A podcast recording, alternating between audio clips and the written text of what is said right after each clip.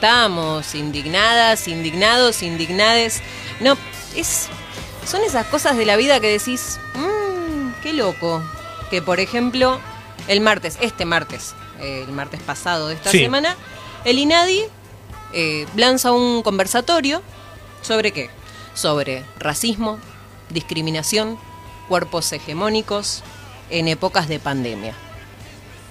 Una charla más que interesante, con oradores, un orador o un orador, la verdad que de excelencia, con mucha información útil. Y uno dice, qué bien, eso fue el martes. Día miércoles, exactamente unas horas después. ¿Qué hace la revista Caras?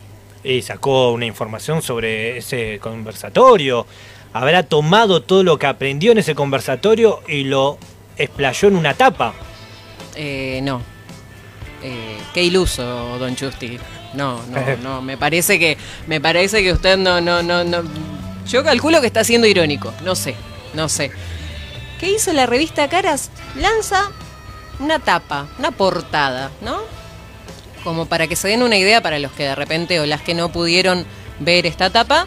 Es una tapa donde hay una foto que ocupa prácticamente todo el frente de la revista. Simplemente queda un pequeño margencito abajo donde colocan otras notas muy chiquitas. La foto es de la reina de Holanda, Máxima Sorreguieta, junto a su hija, a su hija Amalia, que tiene 16 años, una adolescente. ¿Qué están haciendo? Están tomadas de la mano, mirando, sonriendo, mirando a la cámara hacia atrás. Y lo que preocupa aquí es el título. Había una cantidad de títulos enorme para elegir, pero la revista Caras, la gente de Caras, eligió colocar lo siguiente. La hija mayor de Máxima luce con orgullo su look plus size. Mm. Pero eso no es todo. Tenemos una bajada acá que indica Amalia, de 16 años, la heredera al trono de Holanda, víctima de bullying, enfrenta las críticas con fortaleza y el incondicional apoyo de sus padres. Una princesa que vive una adolescencia sin tabúes y defiende su figura de mujer real.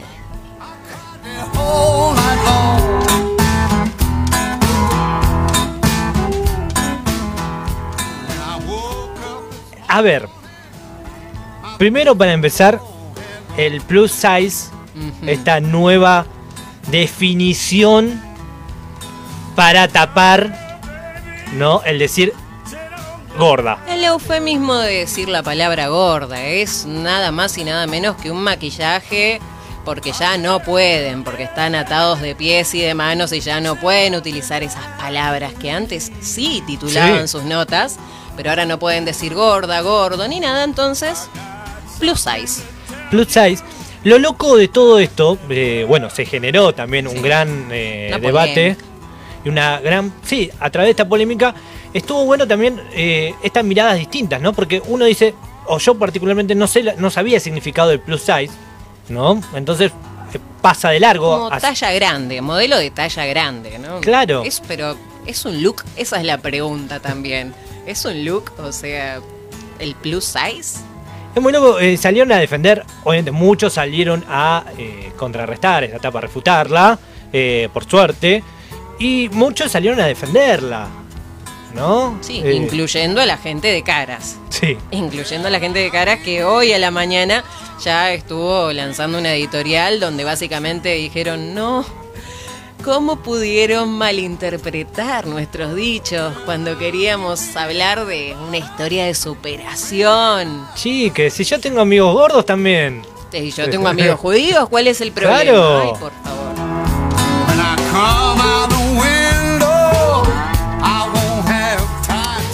Lo loco porque hay en estos años que estamos corriendo, ¿no? De que todavía hay gente que está en los medios que entienden cómo es este juego y ahora mientras estoy diciendo esto digo, ah, claro, también. Inocencia. No hay nada, ¿no? Nada nada inocente. Alguien dijo, a ver, esta, esta etapa puede llegar a generar controversias. Y muchos van a entrar, no sé si ahora la revista sí, seguramente sigue saliendo en formato papel, pero está en formato electrónico también. Básicamente se ve por internet, es poca la gente que hoy en día la consume.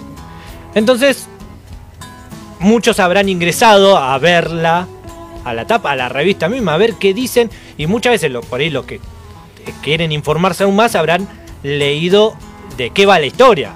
A ver si hay una. se redimine dentro del, de, la, misma nota. Exacto. No es el caso. No, no, no, no. Decís, bueno, acá la van a dar vuelta, acá de repente lo van a solucionar y no, no es el caso.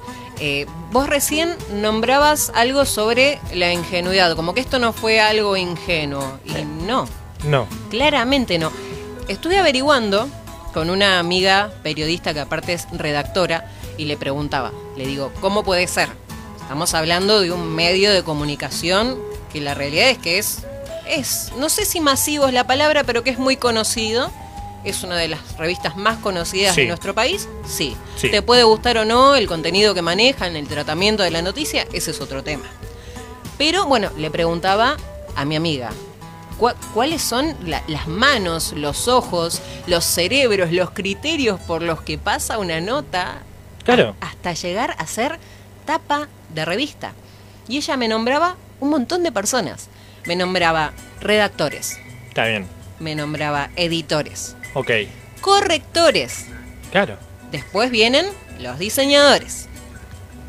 Y después finalmente, cuando la nota ya está más o menos armadita, tiene que pasar sí o sí por el jefe de cierre o el director del medio de comunicación y finalmente por los dueños del medio. O sea, por un montón de gente mm. pasó esa nota. Mínimo son seis personas, más o menos a grosso modo, seis personas. Ninguna se dio cuenta. La pregunta sería, ¿todas tienen que estar de acuerdo con lo que se va a publicar? Algunas opiniones pesan más que otras. ¿Quién da la firma? Porque también llevan firma las notas. Claro. Como que al final, una vez que se redactó y la corrigieron, el jefe pone el gancho hablando mal y pronto y dice, bueno, sí, esto sale. La verdad, a mí me parece, no parece, creo, Justi, que esto es patriarcado puro. Esto es una bajada de línea, es una decisión editorial.